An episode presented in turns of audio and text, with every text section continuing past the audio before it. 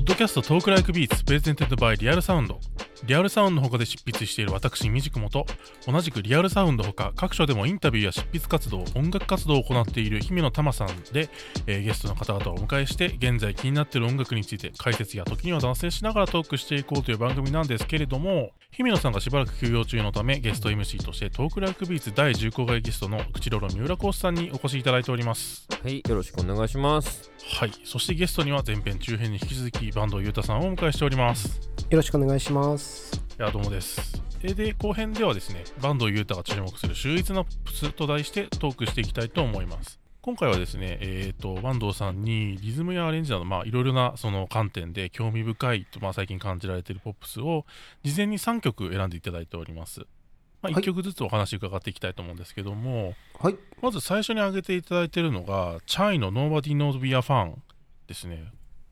この曲を選んでいただいたポイントってどんなポイントなんでしょうか？なんか最初にあのチャイの話をなんかスタジオで伺ってあおの全然別現場のでなんかすごい面白いらしいよって言ってなんかあの僕ライブとかでも実はあのフジロックとかでも見てなくて、はいはいはい。気になってたんですけどただすっごいかっこよくてグルーヴが全然日本の感じがないんですよね。このうん。こうななんだろう。本当にこの方々日本人なのっていう感じの。に日本人が まあまあ国籍は関係なくそのなんだろうな。日本のポップスシーンなのっていう感じがすごいして、なんじゃこりゃと思って。うんたら、なんかもうアメリカですごいいっぱい流行ってるんですってねチャイさん。最近知ったんですけど、うん。なんかあの NPR とかにも呼ばれたとかはい。ちらっと聞いたりして、うん。へえと思って。あのゴリラズとかもご来とか、なんかフィーチャリングかなんかしてて、本当にとか思っちゃってあのすっごいかっこよくて、うん。なんかそこにちょっとあのあと本当に可愛いっていうそのうん。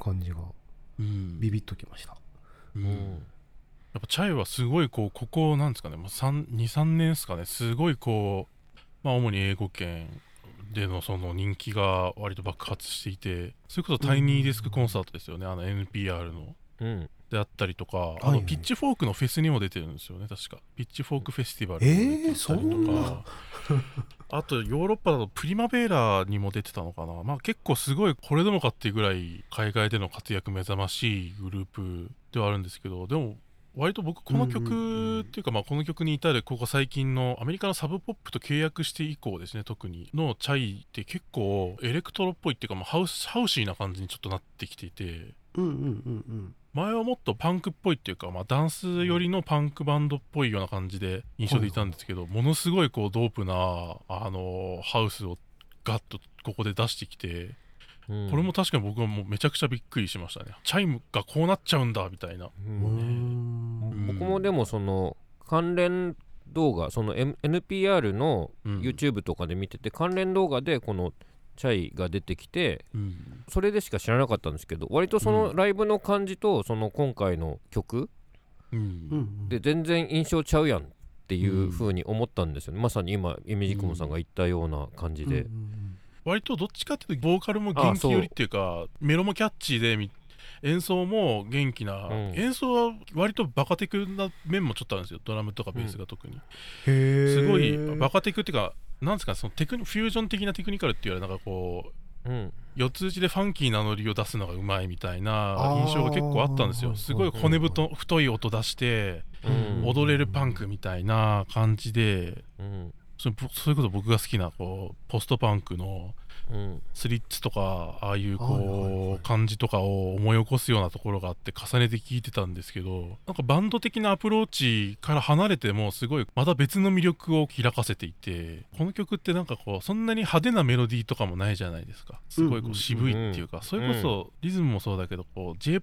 p 的なものと結構こう離れに離れたそのアプローチって感じがしてすごい面白い、まあ言ってみればこうちょっと前ぐらいからこう Yaeji とか Park Hye Jin とかみたいなちょっとこう気だるげだけどビートはマッシブなローファイなハウスみたいなのが人気を博してきた中ですごいこう自分たちの強みをそこにそこでも 聞かせるって結構なそのチャレンジな感じがしてこれねやっぱりもともとファンの人でも驚いてる人多かったと思いますこの曲は。うーんいや本当こうなんていうんですかねループを全然てらいなくやるっていうのがかっこいいなっていう感じがしますよね。すごいシンプルなループでもう堂々とこうしかもうん派手なことも言わないで、うんうん、だって「Nobody knows we are fun」って言いながら別にすげえファンな感じしないじゃないですか。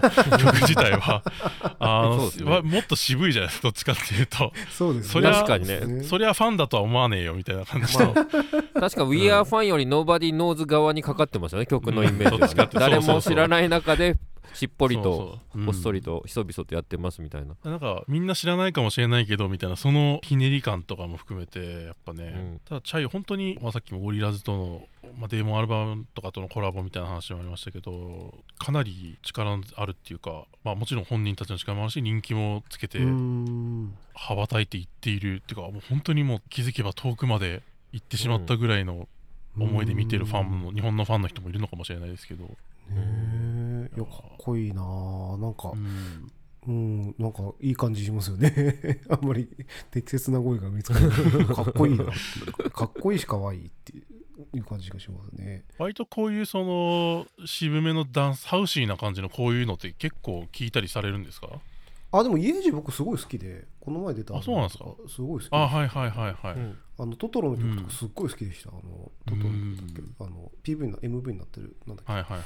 あの辺りの抗いがたい魅力みたいなのってすごいこう切り開かれた感じありますよね。アジア圏っていうことで限定しなくてもいいのかもしれないですけどやっぱ女性ボーカルならではの魅力っていうのがありますよね。トラックとのなんかこうちょっとこうなんだろうな、アンバランスなところをあえて狙ってるのかなっていうような、うん。そのうんなんかマッチング感も含めてかっこいいなっていう感じがしますね。優しく流れていくようにも聞けるけどもうクラブとかで鳴らすとブンガンブンガンブンガブンガみたいな。文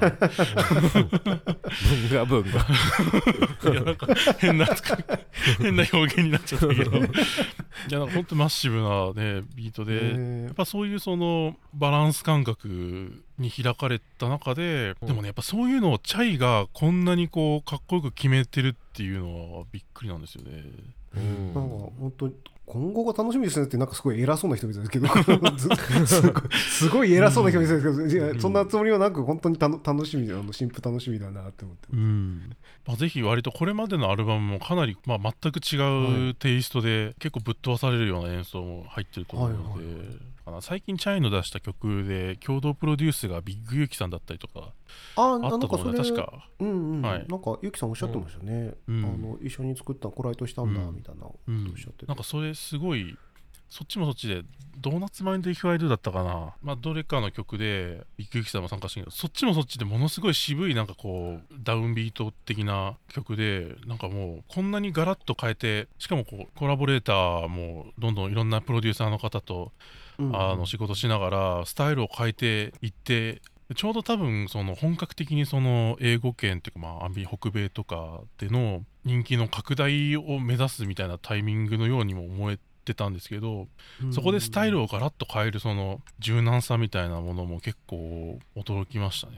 うん。ここ数曲のチャイには。チョコチップかもねっていう曲ああチョコチップかもねか。はいはいはいはい。あ本当だ。今プロデューサーでビッグユキさんクリストされてますねへえこうなんかチョコチップカモネもすごい渋くてまあチョコチップカモネ曲もそうだしチャイって割とこうある種のポップな形でのフェミニズム的なそのエンパワーメントみたいなメッセージ性でも知られてるようなグループでもあるんですけどすごいこうそのメッセージのポップな形でのくるみ方っていうかそれも結構ユーモラスでチョコチップかもねも結構そういうニュアンスすごい強い。誇るはチョコチップかもねって言うんですけど、まあ、要するにこうある種コンプレックスになりそうなそのいろんなうん。自分のルックス的な意味でとか、まあ、身体的な不完全さみたいなものもなんか甘い長所かもねみたいなうん。そういうその反転のさせ方とかもまあすごくこう自分たちらしさを強く出しながらこうサウンドはめちゃくちゃ変化させていくっていう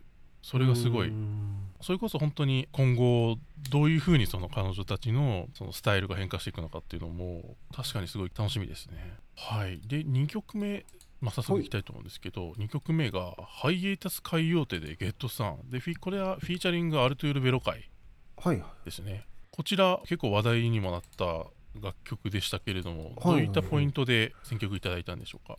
もう単純にファーストルックみたいな感じでかっこいいなっていうところで あのななんだろう。結構ハイカロリーな曲だと思うんですよねこれ。こう、うんビッグバンドも。そもそもやっぱりハイアイタスカイオーテがなんだろうな。もう全員がこうパワフルな演奏をされる方で、うんやっぱりジャンルもミクスチャーでなんだろう、うん。ビートもこうなんだろう本当に、うん、多様性のあるなんかジャンルもいい意味でどこに行ってもなんかこうなんだろうな。どのとこにも触れるみたいなすごい、なんだろうなかっこいいしこう機動性のあるって言えばいいのかな。バンドだと思うんですけどその上でこの アルテル・ベロカイさんでしたっけ？僕じ、はい。あじ全然ごめんなさい。べ存じ上げなかったんですけどすっごいかっこよくて。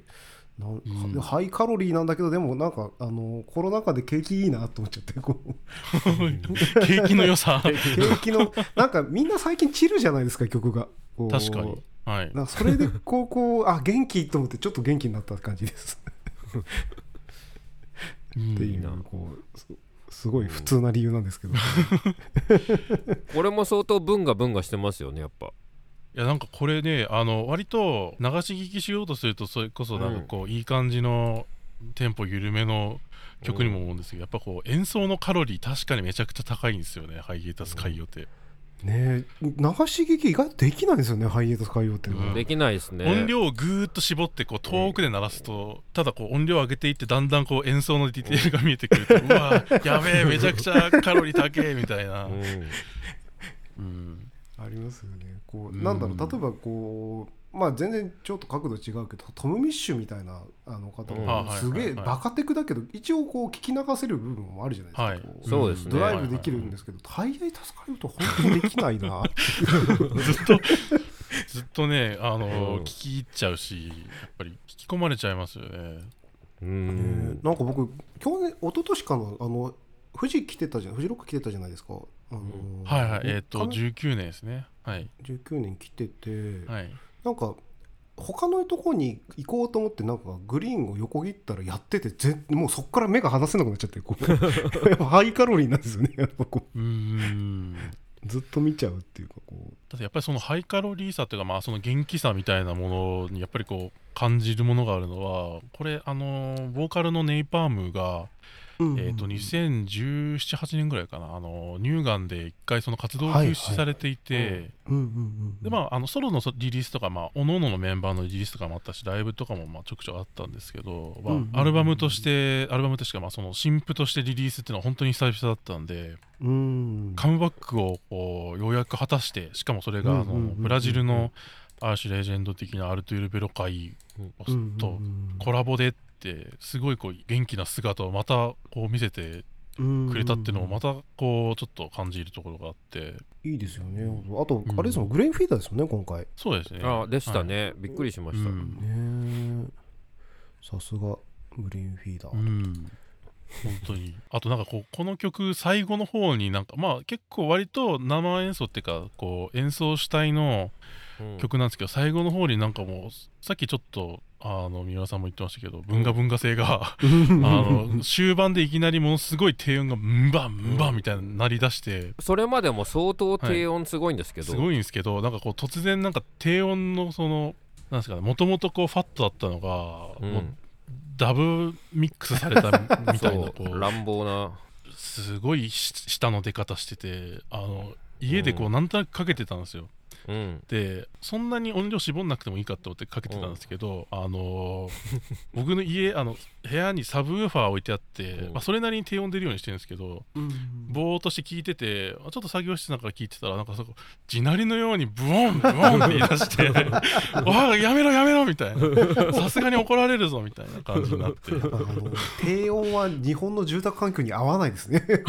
全然。うでん本当にね。そうそれまでだから演奏のカロリーが高くて、まあ、全然、ろ低音もすごい出てるんですけど、うん。演奏がちょっとあ収まったなと思ったら今度別方向からのカロリーの高さがやってくるんですよ。ねそっちかいっていうね。うん。エネルギーもあの文字通りの音の圧がねやってくるそうそうへそう。ー。かっこいいですね。そしてそれもなんか景気っていうかげ元気でかっこいいなうん。うん。いや本当あとネイバーもあの元気にカムバックしてくださって本当に嬉しいなっていうのはうん。ありますね、うん。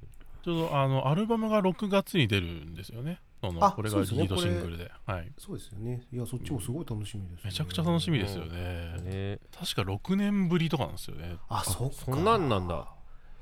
67年ぶりとかでだったかな確かね。えー。結構結構待ったなっていうただやっぱりその、のハイエータス海洋ってまあメンバーそれそれぞれの活動もあったしうんうんあのまあ作品の影響力もやっぱり大きかったのでなんかそんなにブランクって感じはしないんですけどね。すごい存在感がめちゃくちゃあったのでずっと、うんうんうんうんうん。いや楽しみですね。うん。なんかこの辺りハイエータス海洋ってとか、まあ、ある種のそのネオソウルをさらに更新するようなバンドって結構、まあ、日本でも割と人気な印象があるんですけどバンドさんって割とこの、まあ、それこそブレインフィーダー周りとかって結構チェックされたりしますか？結構好きですねですね。僕このブレインフィーダー。本当ななんだろう最最近でもなんかルイス・コールとかすごいすあの、はいはいはい。あの出た時にすごいおおすごいすごいな みたいな感じで、うん。楽しくライブとか行かせていただいたりして。うん。なんかこの辺好きですねやっぱりこううん。ネオソウルからそのさらにこう発展した音楽みたいなうん。のは結構好きですね。うん。であとロンドンのそのレオソウルとこうなんだろうなちょっと親和性のあるポップスの人たちも結構好きなんですよね。例えばえっ、となんだろうな本音とかちょっとそういう風に聞こえちゃうんですけど僕。ああなるほど、うん。はいはいはい。そうかどうかわかんないですけど。確かに。うん。あの、まあ、ムーンチャイルドとかもすごい好きなんですけど、はい。ああいうあなんですか、まあ、あの方々はロサンゼルスであのどっちもなんですけどね、なんかロンドンのそういう感じの方々、まあ、トミッシュとかもそうですよね。そのうん。ネオソウルから発展したこうあの周りの人とかと、なんかなんでロンドンでと思ってたりしたんですけどなんかいいなと、うん。こうリインディーロックとこのネオソウルの愛の子みたいなのが結構いいなと思って、なんかよく聞きますね。この辺り。の。やっぱりあの辺の、まあ、いわゆるサウスロンドンって言って注目を集めた界隈ですよね。そのこう割とこうプレイヤーがすごいいっぱい揃っていてでそれであのコラボレーションをめちゃくちゃいっぱいしてっていうのを見てると割と今の東京もそんな感じかなっていうのをちょっと傍から見てたり思ったりもするんですけどね。どうなんですかね。でも東京って僕そんなコライトの文化ないと思うんですよねあそこまで。コライトっていうかまあそのプレイヤーのそのコラボレーションっていうかまあでもそれの方がな。石若さんとかの印象が強いのかもしれないですけどね。ソングブックとかの。はいはいはいあとミレパとかね、まこの回の前はエルムホイさんに来ていただいてますけど、まあその向かってる方向性とか規模とか、まあ、そういうのは全然違うと思うんですけど、なんか共通点を見出すこともできなくもないかなってちょっとはたか、うんまあ本当にね僕は全然あの東京に住んでもいないのであの地方からふわーって眺めてるだけではあるんでいやすけど。いやいやいやうん。いやでも東京に住んでる人より東京に詳しいでおなじみのイメージクモさんなんで、そんなことはないでしょ。いやいや知ってます知ってます全然。本当に。え詳しいですよ。ーえ。ーまあ、そんな感じで、まあ、ハイエータス海洋亭、まあはい。新譜も非常に楽しみな。の上げていただいて3曲目がこれ僕あの初聞きだったんですけどイゴールっていう、えーバンドっていうか、まあ、そのソロアーティストのプロジェクトですね、そのベで「ベリーノイズ」という曲、うん。こちら割と聞いたらおーってなったんですけどどういうポイントで選んでいただいたんでしょうか？えっ、とこれもあのジョーク枠でやったんですけど3曲目はあのなんかたまたまこの曲を教えてもらって聞いてなんじゃこれと思ってすごい面白かったんですよね、うん。なんか、あのメタルと実験音楽ってこんなに相性いいんだと思って笑っちゃって聞いちゃいました。なんかすごい面白かったです。あでなんかイゴールでいいんですかね？このなんかはい。弾いてたらうん。なんか、あのロマ音楽と一緒にやってるやつとかってすごい笑っちゃってこのあのいろんな味がぶつかり合っていてそれがこう面白いっていうこすごいなんかこうごったに感のある。ただそれが結構そのメタルの文脈でこうがっつりこうテクい演奏とつなぎ合わされてるみたいな。うねでめちゃくちゃな印象ですね。これすごい面白いですね。ノイズもちゃんとしてるんですよね。こうブシャーみたいなのこうちゃちゃんとノイズしてるっていう。ちゃんとノイズしてるっていうのはなんか 語義矛盾っぽい なんかこう抜けがいい感じ。なんだけどうんこうなんかマッシュアップ感がごったになんだけどでもちゃんとこう何か美学があるだろうなっていう感じがして。うん面白いなやこれ。ものすごい縦の線とか揃ってますからね。これはもう単純に、ねなんだろう。ちゃんとダンスミュージック的にっていうかてかあと音がめちゃくちゃいいからうんめちゃくちゃ気持ちいいんですよ単純に。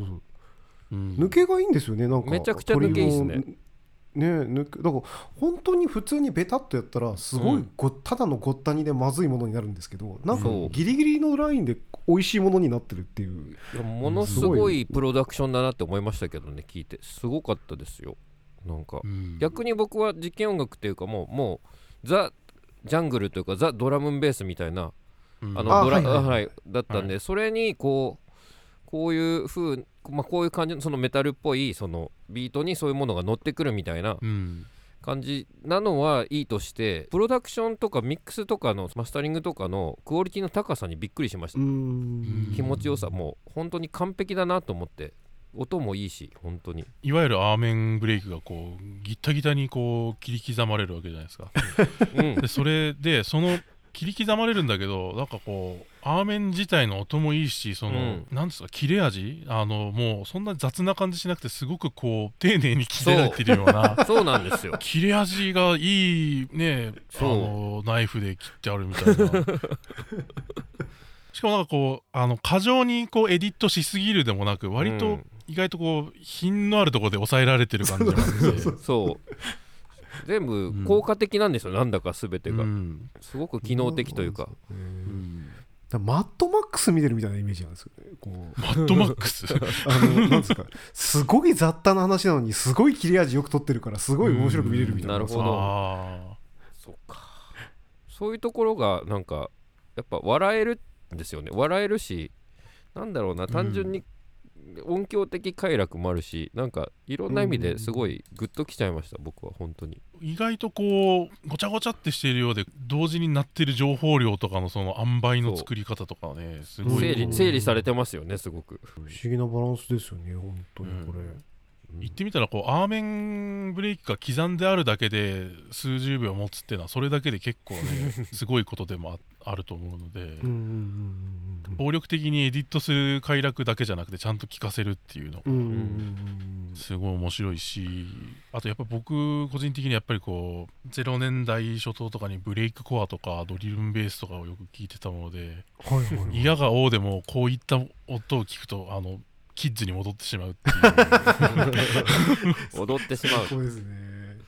ああなるほどね。ただこうメタル的なサウンドスクエアプッシャーとか例えばものすごいドラムンベースの中にあのめちゃくちゃバカテクのフュージョンっぽいこうジャズのベースの演奏を入れるみたいな感じがあるとするとこれははい。そのジャズベースの代わりにメタルのギターが入ってるみたいな感じでうん。メタル版スクエアプッシャーみたいな。確かに確かにそうですね。まあでもただそ他の曲とかも含めて聞くとまだそそれにはとどまらないですよ。いろんなその引き出しがあるんですけど。うん。なんかローマミュージックに傾倒してるっぽいんですよねどうもこのイゴール。っていうやっぱりそのあたりってメタル文脈なんですかね。それともなんかすごいフランスならではとかなのかいろいろ考えちゃいますけど。ねえ。ちょっと分かんないですね文化圏がちょっと遠遠いので、そその辺なんか詳しい方いたらちょっとう伺いたいなとそうですね。ちなみにこのメタル系っていうかこういう曲っていうのは結構聞かれるんですか、あ僕全然聞かないんですよ。あのあなるほど。お恥ずかしいことに。でもあの興味がないわけじゃなくてなんか触れる機会がなかったのでなんかこういろいろ聞いてみたいなっていうあれはあるんですけどあれもやっぱこう一つ掘り出すともうどこまでも掘っていかなきゃいけないジャンルじゃないですか。こう、うん。いやそうですよね。安易に手を出すとこう本当に帰ってこれなくなるんじゃないかみたいなのありますよね。それはそれでちょっと危ないなっていうのをちょっと思いつつ、あの落語とともにあんまり深りするとやばいんじゃないかと思ってるジャンルの一つカジュアルに。でもすごく最近あのメタル関係はメタルとかヘビーミュージックって言われてるような音楽は結構そのディスクガイドだったりその面白いムックだったりとかも結構出てるので、はいはいはい。まあ、割とその掘るには困らないすごいこう情報の蓄積もあるので一回本腰入れて向き合わなければという感じはしますね。そうですね。なんかちょっとどっかのタイミングで一度あの2ヶ月だけひたすらメタルを聴く メタルを極めてでちなみにじゃあこうメタル寄りの話もそうですけど逆にこうこういう、まあ、ブレイクコアとかドラムベースとかそういったような割とこうハードめなその、はい。エレクトロニック系のサウンドっていうのはどうですか？聞かれ好ますか？きなんですけどあの自分からあんまりディグったりはしないですね。こうなんかいろいろおすすめであの友達から教えてもらったのを聞いてあこれかっこいいなとかそういう感じで聞くのは聞くんですけどそんなになんかこう意識的にこうディグったりっていうのはそのトラック明確は少ないですね。ゼロではないですけどこうそんな感じがしますね。割と普段どういう風にディグってんのかなっていうのもちょっと気になるんですけど。あーでもどうだろう。そそんなにディグってないですよ僕。やっぱこう。うんうんうんあの作曲しなきゃいけないのでディグる時間あがそうですよね。わ割とリアルな話それありますリアよねルなそのあの、うんそんなにそこまで。でもなんかおおすすめしてもらったやつは基本的に聞くようにはしてますねうんいろいろ。なのでなんかその感じですけどね、うん。あとなうんまあ雑食って言われれば雑食かもしれないですね結構。うん。でもなんかこうここ12年見るものとか聞くものが多すぎて全然置いてなくてなんかその作曲とか以前にこれ無理じゃないって思うことがすごい多くなっちゃってこうあネットフリックス端から端まで制覇しようと思ったらまず音楽聴く時間なんかないじゃないですか。ー絶対ないですよね、絶対ないありえないですよね。で本も読まなきゃいけないし音楽聴かなきゃいけないしってこれやったらもう仕事できないんですよね、うん。いやそうですよね。えー。これでもななんかちゃんとバランスを取んなきゃいけないんだろうけど、っうん。てなるとこう全 全然話変わるんですけどあのバラク・オバマ前大統領のあのはい。今年のお気に入りリストって年末に発表するやつあるじゃないですかあ、うん。はいはいはい。なんかよく話題になりますね。話題にあるあのセンスが良すぎるっていう、はい。あのうんざりするぐらいセンスがいいそうそうそう。これは絶対に入れ知恵が何人もいるはずだっていうあのキュレーターがいるはずだって。うん。なんかああいうことを考えちゃってこうやっぱこうななんだろうな。一人でディグるにはやっぱこの世は物が多すぎるっていうこう。ああそれは確かに。やっぱりこうそういう時にいろんな形の他人の情報源みたいなものってかなり重要になってくるっていうか。そうですね。だから本当に批評の方や、あのライターの方や雑誌やあの音楽と伝えてくださる方のお話をなんかちゃんとピックアップして聞くような習慣をつけないことには多分 あのディグる気にもならなくなっちゃうんだろうなっていう感じがしちゃいます。ね。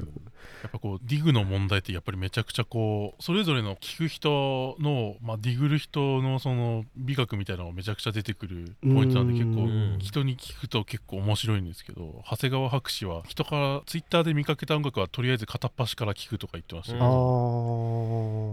ね、こうある種そういうルールをどっかでこう設けないとディグの方向性が定まらないみたいなそうですね。あり僕意外とインスタとか見てますね。インスタ？おあのインスタの Spotify シェアってあるじゃないですか。はいはいはいあれ結構見てますね。ああ、この方こういうの聞くんだ、へーみたいな。そうあでもインスタインスタでディグる話結構何度かありましたねこの Talk Like Beats シリーズでうん。もなんかラブリーサマーちゃんとか。出てきてくれた時にインスタの重要性をもうかなり解いてましたね。でもやっぱりすごい確かにインスタってそのストーリーでパーッとシェアされたりとかしてるのうんうん。結構目引きますもんね。ツイッターで流れていくよりもなんかこうそうなんですよね。あの引きがあるっていうか。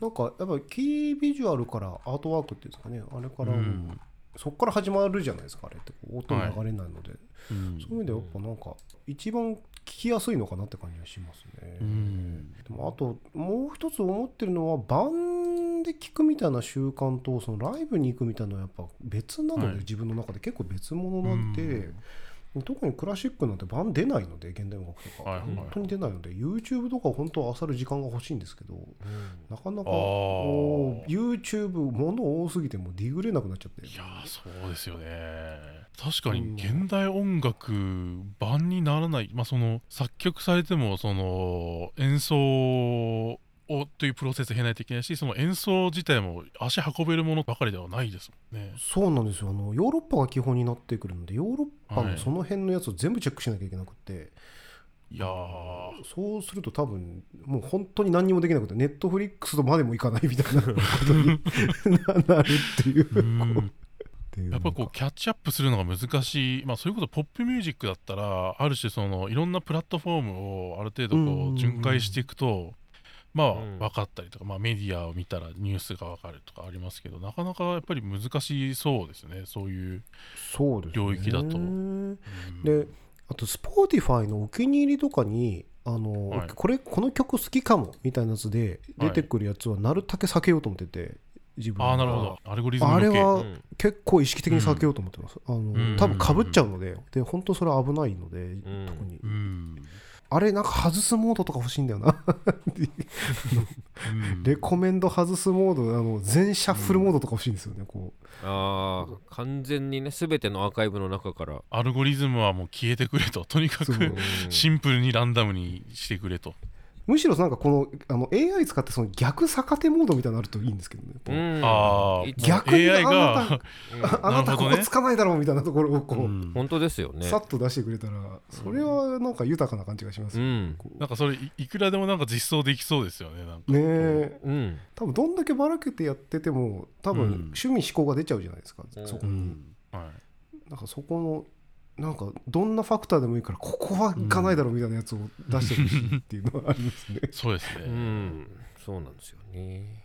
で坂東さんは割とこうポップス仕事もかなりされてるわけじゃないですか最近は、はいはいはい。でそういったアレンジとかの仕事をされていくと、やっぱり、まあ、それなりに今のそのポップのトレンドとかも気にされるのかなと思うんですけどそういったはい。意味でその、まあ、リサーチというかディグリディグったりとかっていうのもされるんですか、あなんかトップチャートはだあの聞くようにはしてます。あ好きですし、うんなるほどそもそも。うんうんはいうんうんじゃあ割とこういかにもトレンドみたいなのをこうがっつり抑えてみたいなまあ100%カバーできてるかというとちょっとわかんないですけど。まあとりあえず耳は傾けてみると、はい、うんあのひトップチャートは好きですけどね。あの単純に面白いっていうあの。うんあの映画の興行収入何位どれみたいなのを見るの好きなんで ボックスオフィスがみんなすごい好きなんですよね。おおボックスオフィスまで。えーあのああいう類のやつっていうはいはいはいはい。ああいうの好きまあ興行収入とかをちゃんとチェックしてってことですよね。あれ割と好きなんいやですよ、ね。ーあのポピュラーな領域で仕事をされるっていう時に、まあ、劇版ともアサンブルフォーブだったり、まあ、ドレミでやってるようなこととはまた違うそのスキルなり経験なりみたいなものになっていくと思うんですけどはいはいはい、そういったものと自分のそのリスニングの思考みたいなものってどういうふうに関係してますか？そのもっと仕事だと思ってこう割り切ってるのかそれとももうちょっとこう自分の好みみたいなものを出していったりとかいろいろあるかなと思うんですけど。ね、あんまり考えたことがなくて実はそこに。あそれ仕事にしてるからっていうのもあるのかもしれないですねディグうるん。のは、なるほど。仕事っていうのが無意識にあるのかもしれないですねもしかすると、なんか基本的なそのスタンスとして自分がやってる作品あのとかその劇版とかでさ、はい。してる作品や例えばアレンジで参加させていただく作品に対してなんかこう差別化はしたくないなっていうのが思っていて。ああなるほこれはアレンジだからとかそういうふうにはなんか考えたくないなとはずっと思ってどいて、うん。こうなんか面白いことができたらなとかその何かしらそのモチベーションをうん。やっぱ自分の中でやっぱり持たないとやっぱり面白くならない。作品としてやっぱり悔いが残っちゃうのでっていうのはありますね。うんなのでなんかこうあんまりそういう意味ではなんだろうなポップミュージックだからとかえっ、と現代音楽だからとかクラシックだからとかこれはその古典だとかえあらゆるじゃんって古典だからっていうのはまあ一回外して考えるようにうんなマインドで聞こうっていう気はあります。気はあるだけでできてくるかどうかは分かんないんですけど。うんありがとうございます。いやもう結構がっつりといろんなお話を聞かせていただいて後編もなんだかんだで40あら。分ほど 時間が回っておりましてポップのお仕事とかもまた改めてこうがっつり聞きたいこととかもはい。いろいろあるんですけども、ここまであの、まあ、楽曲をベースにしていろんなお話聞けたということで今回はあのこのバンドユータが注目する秀逸なポップスの回はここでお開きということでありがとうございます。で。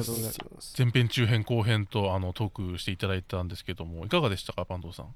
ああなんかとても楽しかったです。こう僕そんなポップスのことをあんまり語ることがないので 本当に三浦さんもイメージクモさんもあの本当にあってあの思われるようなあの鋭いご指摘をいただいたので本当面白かったです。いやもう今回、まあ、本当にもうち長時間あのいろんなあお時間割きながらいろんなお話聞けて大変ありがたかったんですけど三浦さんいかがでしたか？今回ゲスト MC として参加していただいて。いやもう多分いろいろ気になったこととかどんどん喋り出すと多分収集がつかなくなるんでぐっとこらえて聞きまあ単純に楽しかったっていうのもあるんですけどずっと聞いてたんですけどよりこういろんな話をもっとそれこそ万野さんのねいろんな話をディグりたいなっていうディグりたいけど今ディグっちゃダメだっていうこの誘惑との戦いながらの まあまあ後半はまあそのなんか話がこうまた多分収集つかなくなるなとあらぬ方向に飛び火するな。まあ自分がゲストだったらいいじゃないですか。ちょっと前に。はい。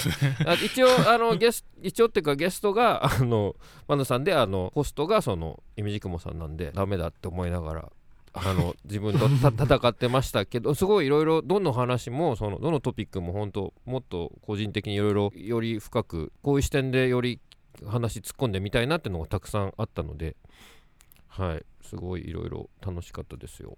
楽しいとともにこうちょっと欲求不満じゃないですけどまあそんな感じなんでままたまたどこかでまあ網盛りでもついでにぶっ込んで あのどっかでまたお話ししましょう。